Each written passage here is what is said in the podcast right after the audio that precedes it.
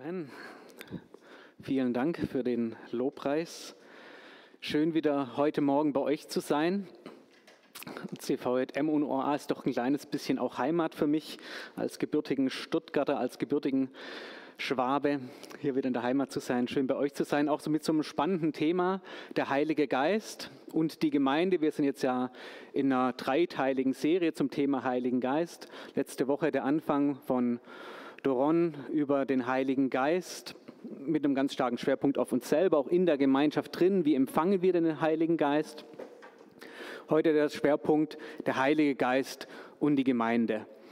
Und Jetzt denkst du vielleicht, es wird jetzt so ein systematischer zweiter Teil, weil wenn man versucht, so eine Predigtserie zu machen, dann ist ja schon die Erwartung da, okay, jetzt müssen in diesen drei Teilen auch die elementarsten Dinge gesagt werden, die es zu sagen gibt dieser Videoclip da vorher hat es ja ganz nett gemacht, irgendwie in drei Minuten alles zu sagen, was man über den Heiligen Geist sagen kann und was jemals gesagt wurde.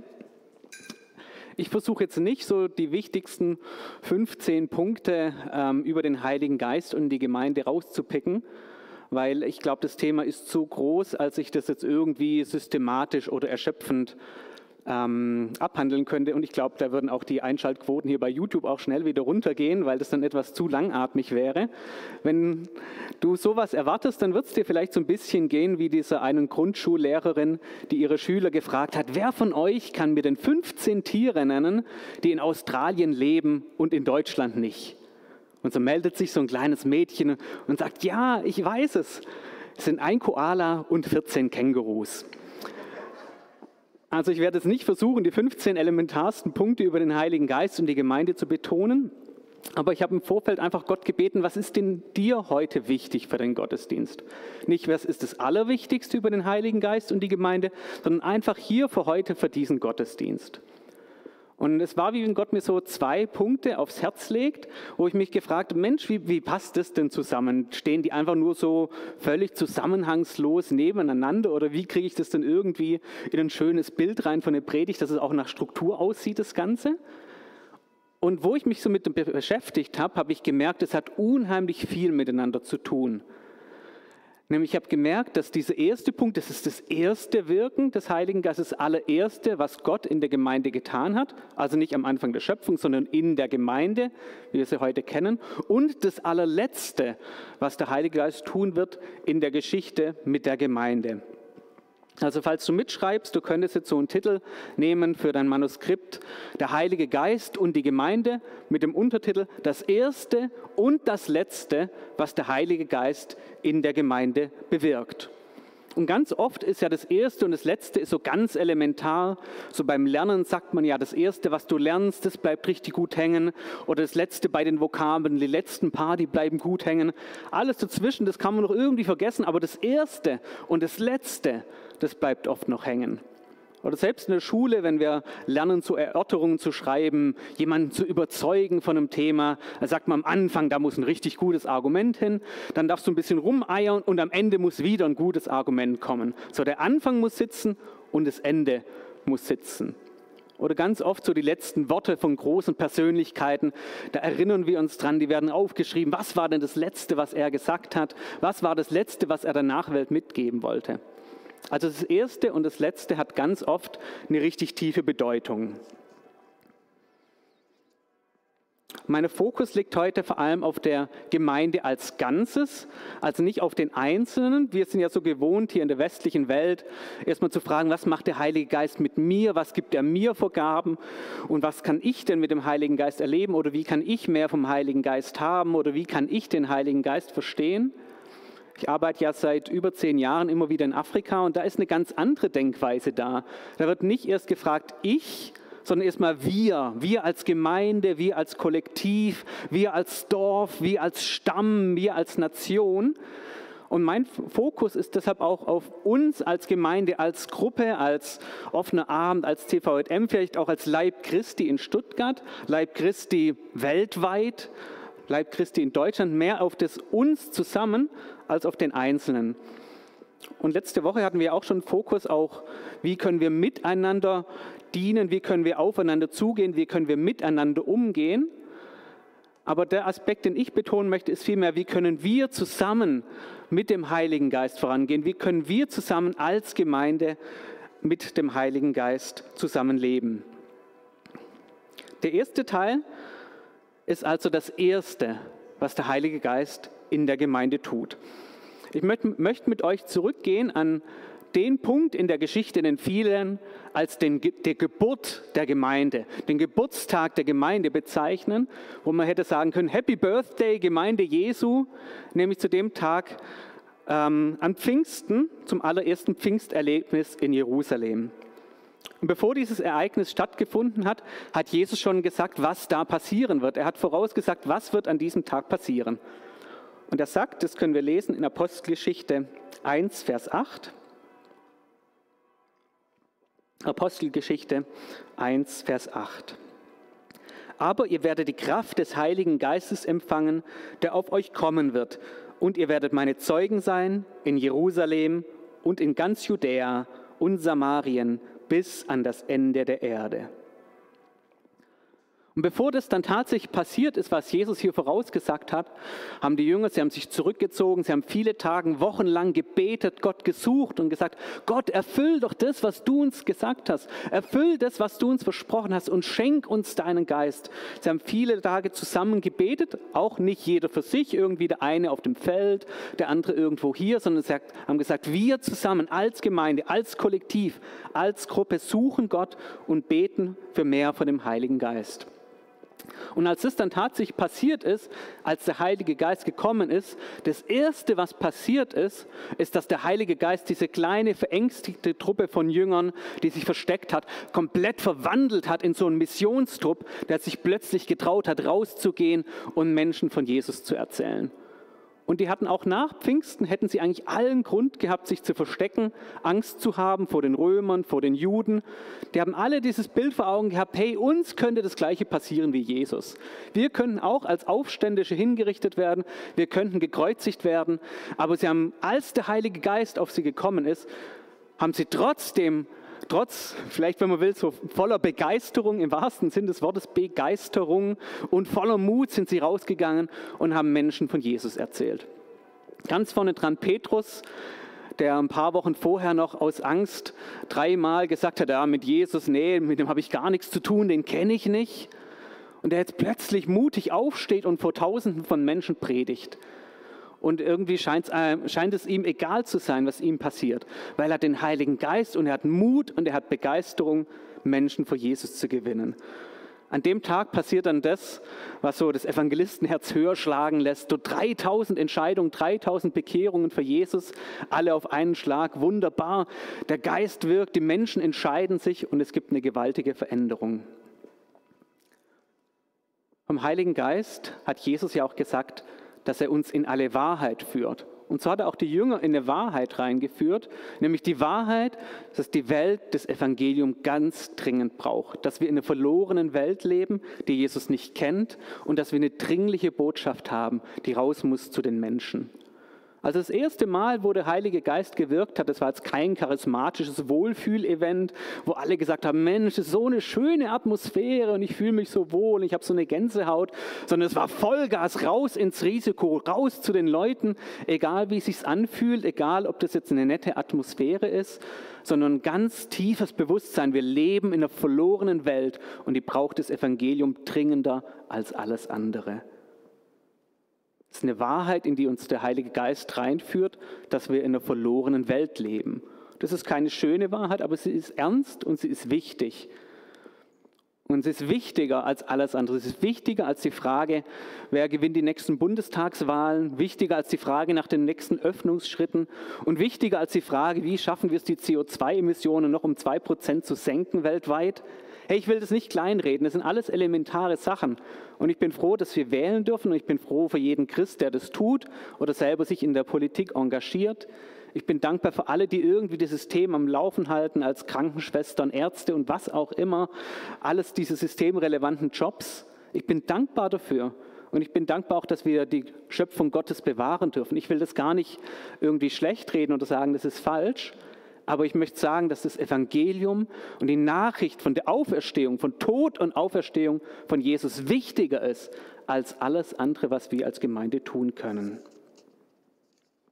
Es geht um die Ewigkeit. Es geht um viel, viel mehr. Jesus hat nicht gesagt, ach, ich bin gekommen, damit ihr die, die es euch eigentlich an sich schon gut geht und die ihr gute Menschen seid, noch ein paar spirituelle Erlebnisse habt und so ein paar Achtsamkeitsübungen lernt und dann noch ein bisschen netter seid als vorher. Er hat gesagt, ich bin gekommen zu suchen und zu retten, was verloren ist. Das ist eine ganz andere Rhetorik, eine ganz andere Ausdruckskraft, die Jesus hier benutzt. Gekommen zu suchen und zu retten, was verloren ist. Und dieses Wort, was wir in den meisten Bibel als verloren übersetzt sehen, könnte man auch übersetzen mit zerstört oder kaputt gemacht. Wir leben in einer Welt, die zerstört ist von der Sünde. Wir leben in einer Welt, in der zerstörte Menschen sind, deren Leben kaputt ist und die eine rettende Botschaft brauchen. Reinhard Bonke hat es mal so schön ausgedrückt. Reinhard war ja viele Jahrzehnte lang in Afrika unterwegs, hat da ganz große Veranstaltungen gemacht, viele Hunderttausende, Millionen von Menschen für Jesus gewonnen. Und er sagt, die Gemeinde Jesu Christi ist kein Vergnügungsschiff, sondern ein Rettungsboot zur Rettung von Seelen. Das ist eine Wahrheit, die wir gerade vielleicht in so einer Krise auch mal ein bisschen mehr ausblenden können, weil uns so viel anderes beschäftigt, weil so viele andere Fragen aufkommen durch die Krise.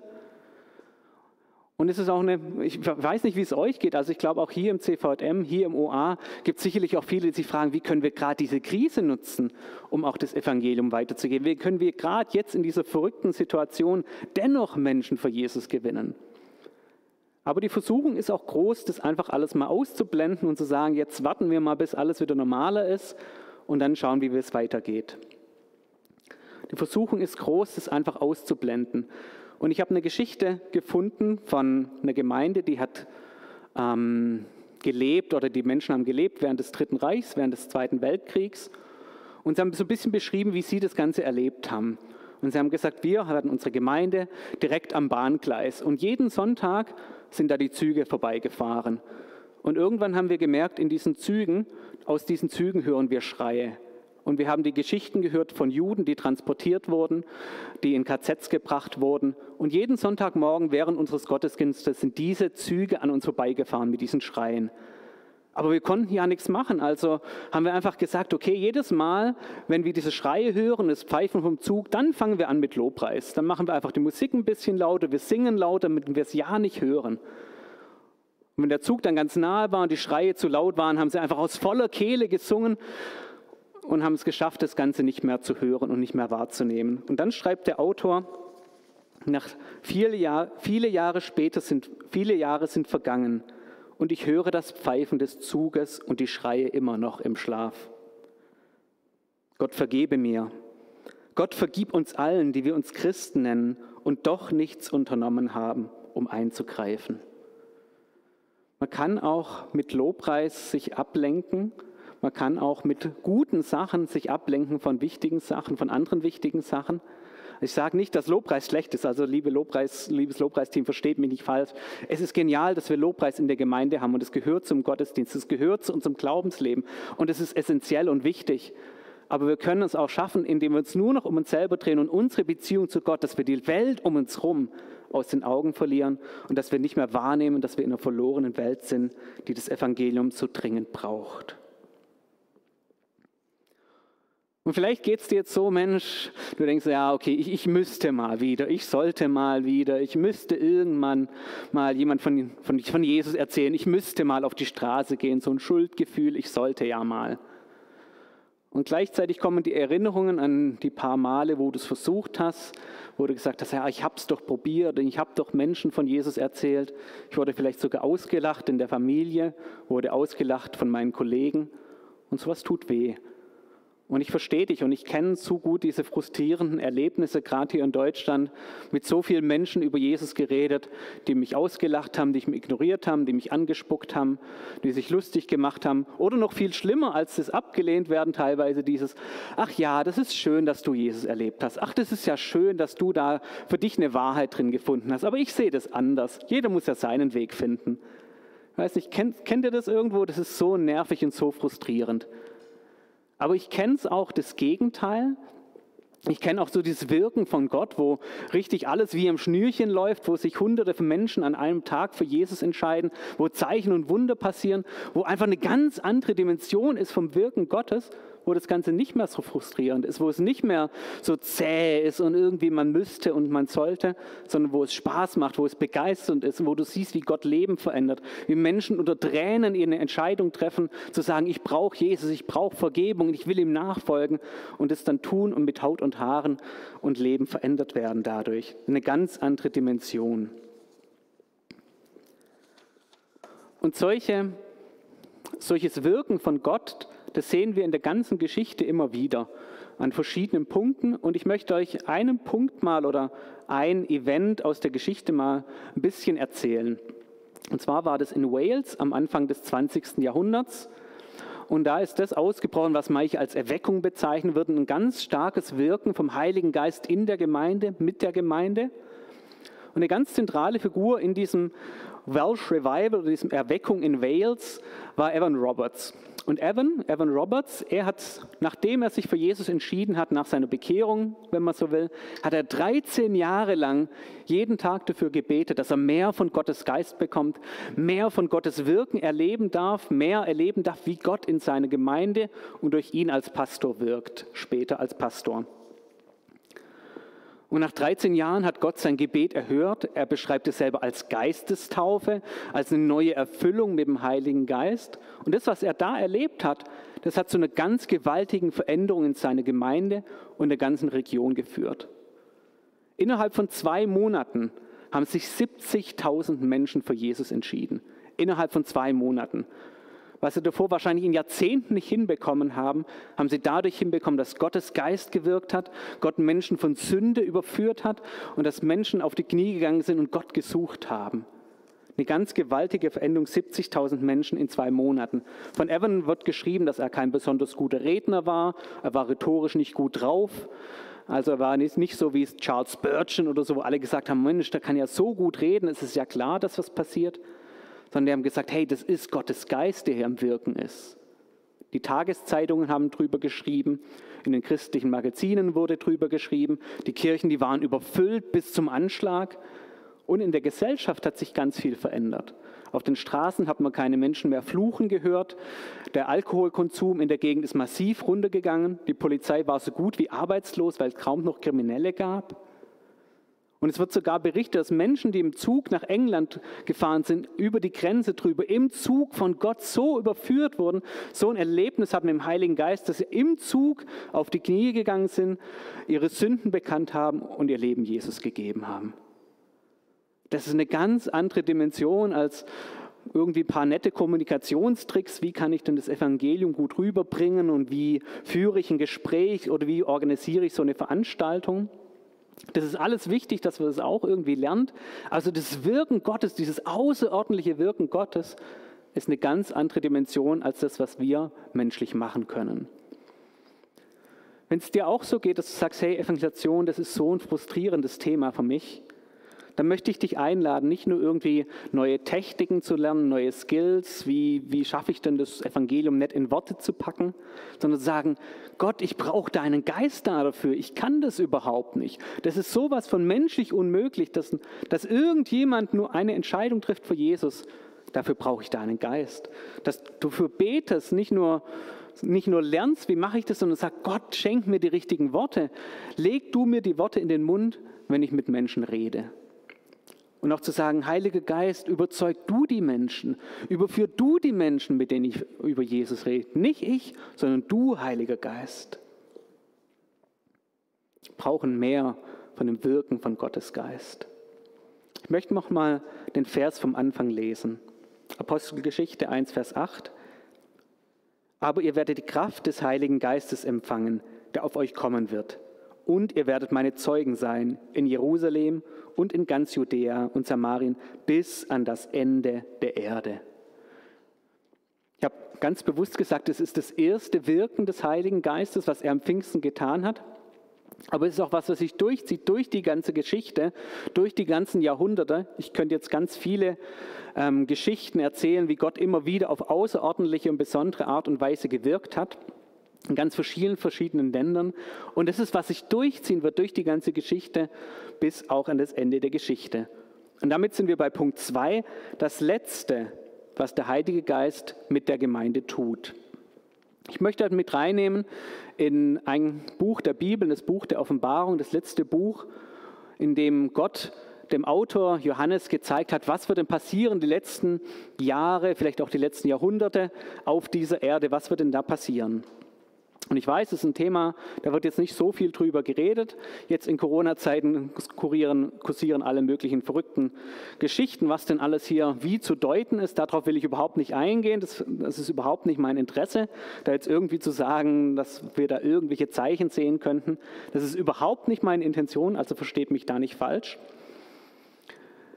Aber das, was Johannes hier uns vor Augen malt in seiner Offenbarung, ist das Ende des die letzten Tage, letzten Jahre der Erde und er beschreibt es als eine Hochzeitsfeier. Er beschreibt uns als Gemeinde als Braut und Jesus selber als Bräutigam. Und das ist nicht was, was jetzt nur am Ende da ist, am Ende der Geschichte.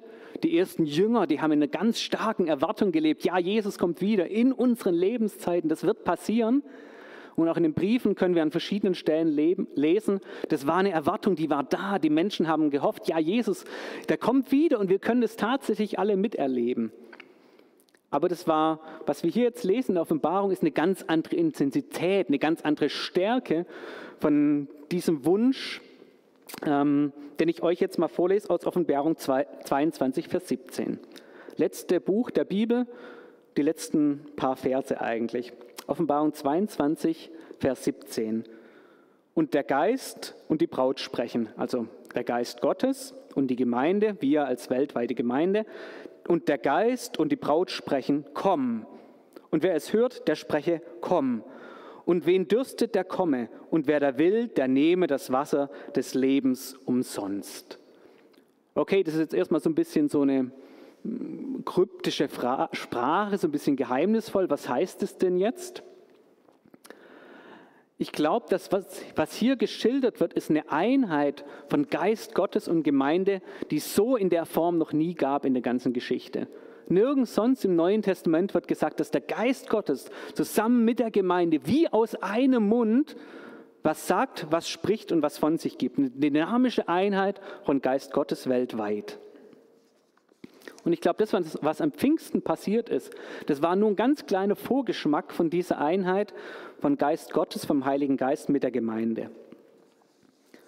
Johannes beschreibt hier ein Szenario, ein weltweites Szenario. Er sagt jetzt nicht irgendwo hier, das ist wie so ein Chor, der, wo irgendjemand sagt, jetzt auf drei, so eins, zwei, drei, komm.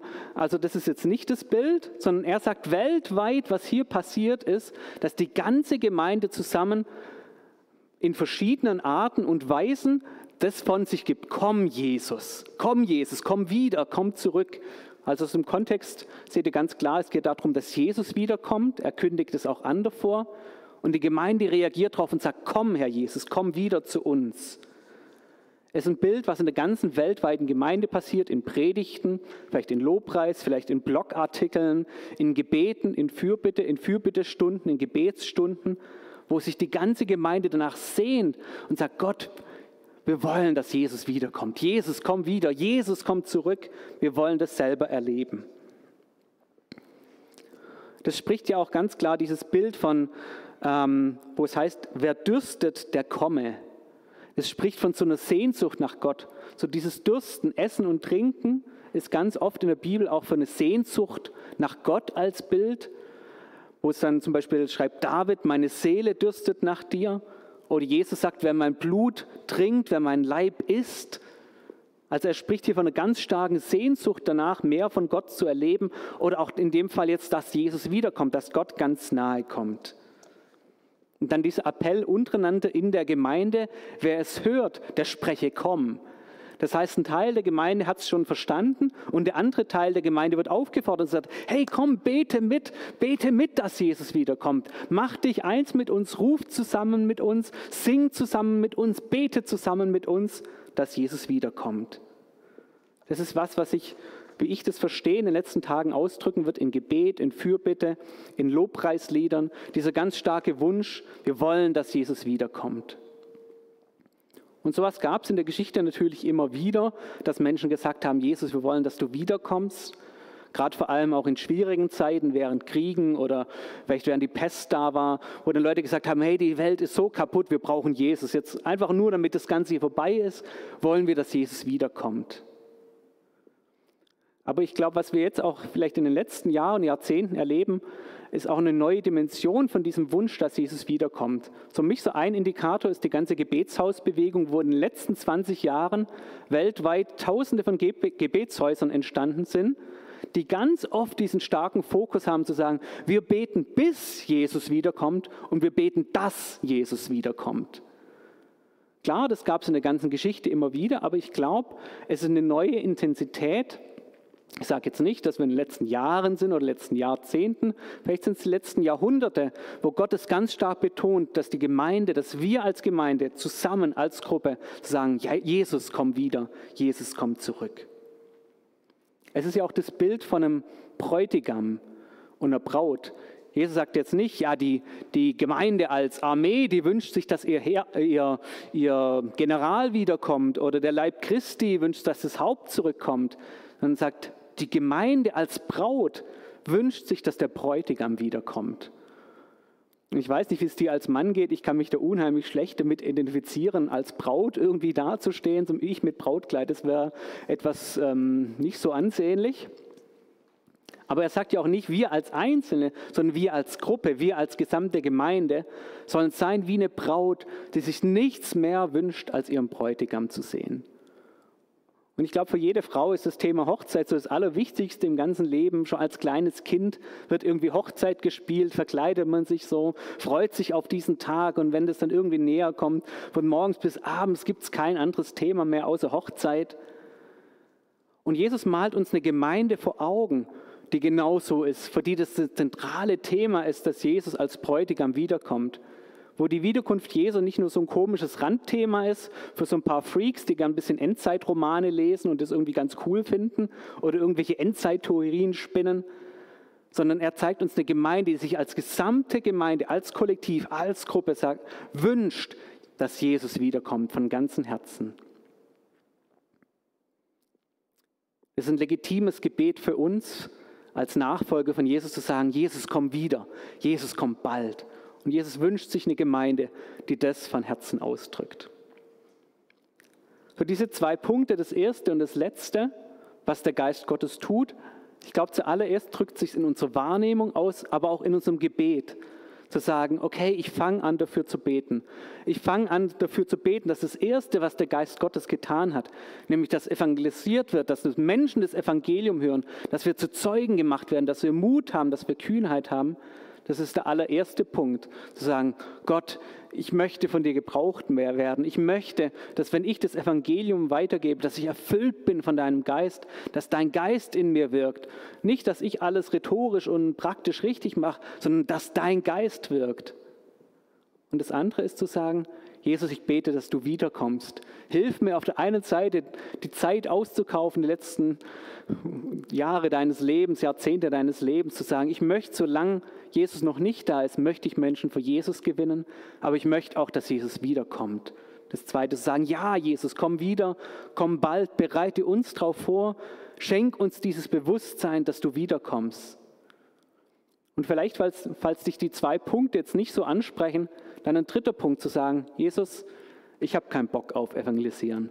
Ich habe keinen Bock drauf, Menschen von Jesus zu erzählen. Aber bitte, Jesus, schenk du mir eine Liebe dafür. Schenk du mir eine Liebe für eine verlorene Welt. Schenk du mir ein Bewusstsein dafür, dass es wichtig ist.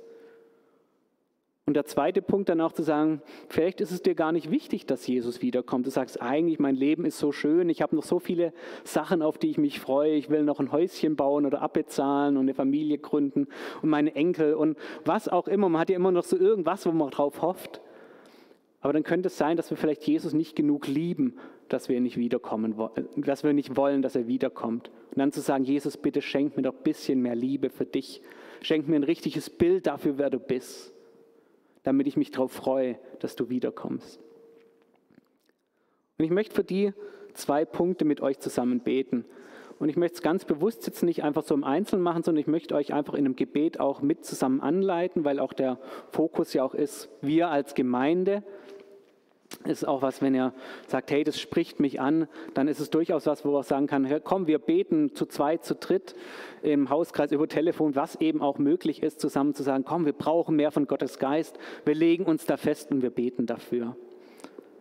Und ich möchte jetzt einfach für diese zwei Punkte mit euch zusammen beten. Ich werde ein bisschen Pausen auch zwischendrin machen, dass ich sagen kann, ich möchte es auch selber noch in Worte fassen, ich möchte es selber ausdrücken, vielleicht ganz leise, einfach im Stillen für dich oder ganz laut, wie das eben zu dir und deiner Persönlichkeit und hier dem sozialen Kontext passt oder wo du eben gerade im Livestream auch bist. Gott, ich danke dir für dein Wirken. Ich danke dir für das Wirken von deinem Geist, wie wir es in der Bibel sehen, wie wir es in der Geschichte sehen. Und ich danke dir, dass du mit uns als Gemeinde was vorhast. Ich danke dir, dass du uns beauftragt hast, Menschen die gute Nachricht zu bringen, rauszugehen, Menschen für dich zu gewinnen, das Evangelium einer verlorenen Welt zu bringen. Und Jesus, ich möchte dich bitten, dass du uns in diese Wahrheit auch reinführst, dass die Welt um uns herum verloren ist, dass es nichts Dringenderes gibt, als dass dein Evangelium von der Welt gehört wird. Jesus, bitte schenkt uns auch eine Liebe für Menschen, die dich nicht kennen. Schenkt uns eine Liebe für die, die ohne dich in der Welt unterwegs sind.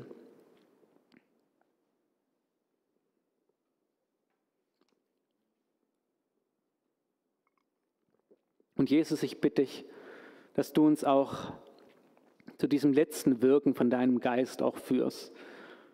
Auch wenn wir vielleicht nur, wenn es noch viele Jahrhunderte hin sind, bis du wirklich wiederkommst, uns keiner von uns selber erleben wird.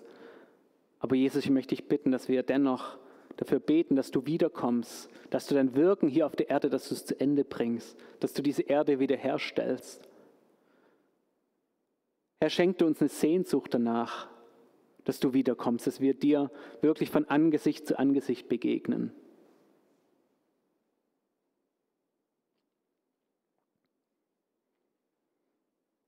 Jesus, da, wo wir kein Verlangen danach haben, irgendwie dein Evangelium weiterzugeben, dann möchte ich dich bitten, dass du uns eine neue Liebe auch gibst für verlorene Menschen. Ein neues Bewusstsein, dass wir nicht nur irgendwie unsere Meinung verbreiten wollen oder besserwisserisch sein wollen, sondern ein neues Bewusstsein auch von der Dringlichkeit. Und Jesus, da, wo wir kein Verlangen danach haben, wo wir manchmal so uns im Hier und Jetzt wohlfühlen und uns auf so viel freuen, was wir noch alles machen wollen. Herr, schenkt uns eine neue Offenbarung von dem, wer du bist, wie du wirklich bist und was noch alles auf uns zukommen wird, wenn du wieder da bist. Nicht nur davon, was sich alles verändert, sondern davon, wer du bist und wem wir begegnen werden. Schenkt uns eine neue Leidenschaft, eine neue Sehnsucht für dich.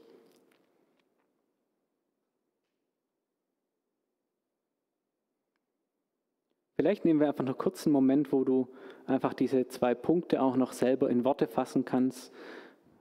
Vielleicht haben wir ein bisschen instrumentale Begleitung und dass wir dann langsam in den Lobpreis übergehen.